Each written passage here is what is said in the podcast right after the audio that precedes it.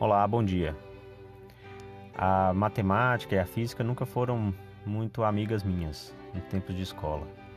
Mas tem uma coisa que eu lembro e eu reestudei aqui com o nosso querido Google a respeito da terceira lei de Newton, que é a lei da ação e reação.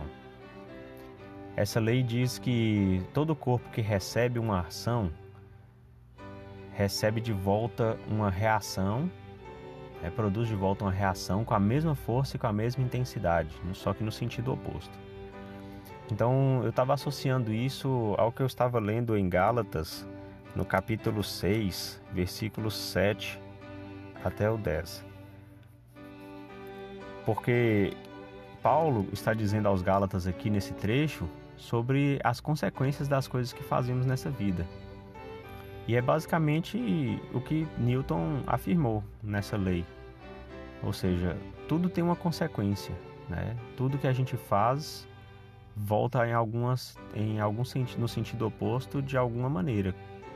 Olha só o que Paulo diz: Não erreis, Deus não se deixa escarnecer, porque tudo o que o homem semear, isso também ceifará.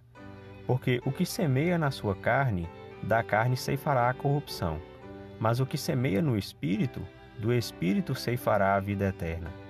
E não nos cansemos de fazer o bem, porque a seu tempo ceifaremos, se não houvermos desfalecido. De sorte que, enquanto temos tempo, façamos o bem a todos, mas principalmente aos da família da fé. Então não é isso que Paulo diz? Se a gente confiar somente nas coisas terrenas, no, na nossa capacidade, é, pela nossa própria força, nossa própria inteligência, nós vamos colher aquilo que a gente só, só consegue produzir por isso, ou seja, deixando de lado a capacidade do Senhor de nos abençoar. Mas se nós depositarmos nossa confiança e fazermos as coisas em espírito, conforme os mandamentos, conforme a vontade, confiando que o Senhor vai é, colocar a mão dele em tudo, nós também vamos colher de acordo com isso. Nós vamos colher o bem, nós vamos colher as bênçãos do Senhor e o propósito principal de todos na terra, que deve ser a vida eterna. Então a gente deve praticar o bem para que o bem volte para nós. Porque se praticarmos o mal, o mal voltará para nós.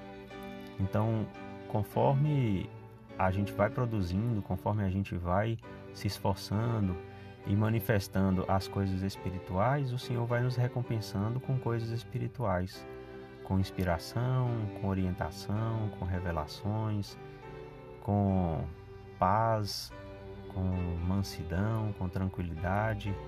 Mas se nós nos voltarmos para as coisas do mundo, para as coisas do homem natural, das coisas instintivas, também vamos receber isso. Às vezes a maldade, a inveja, o engano, né, a cobiça, enfim.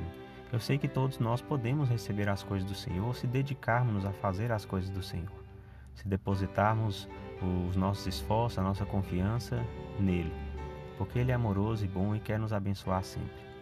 Eu confio nessas coisas porque sei que temos um Salvador, um Salvador escolhido, um Salvador que nos ampara, que já sofreu por tudo que nós ah, podemos imaginar e que está pronto para nos amparar, nos acolher com seus braços de misericórdia.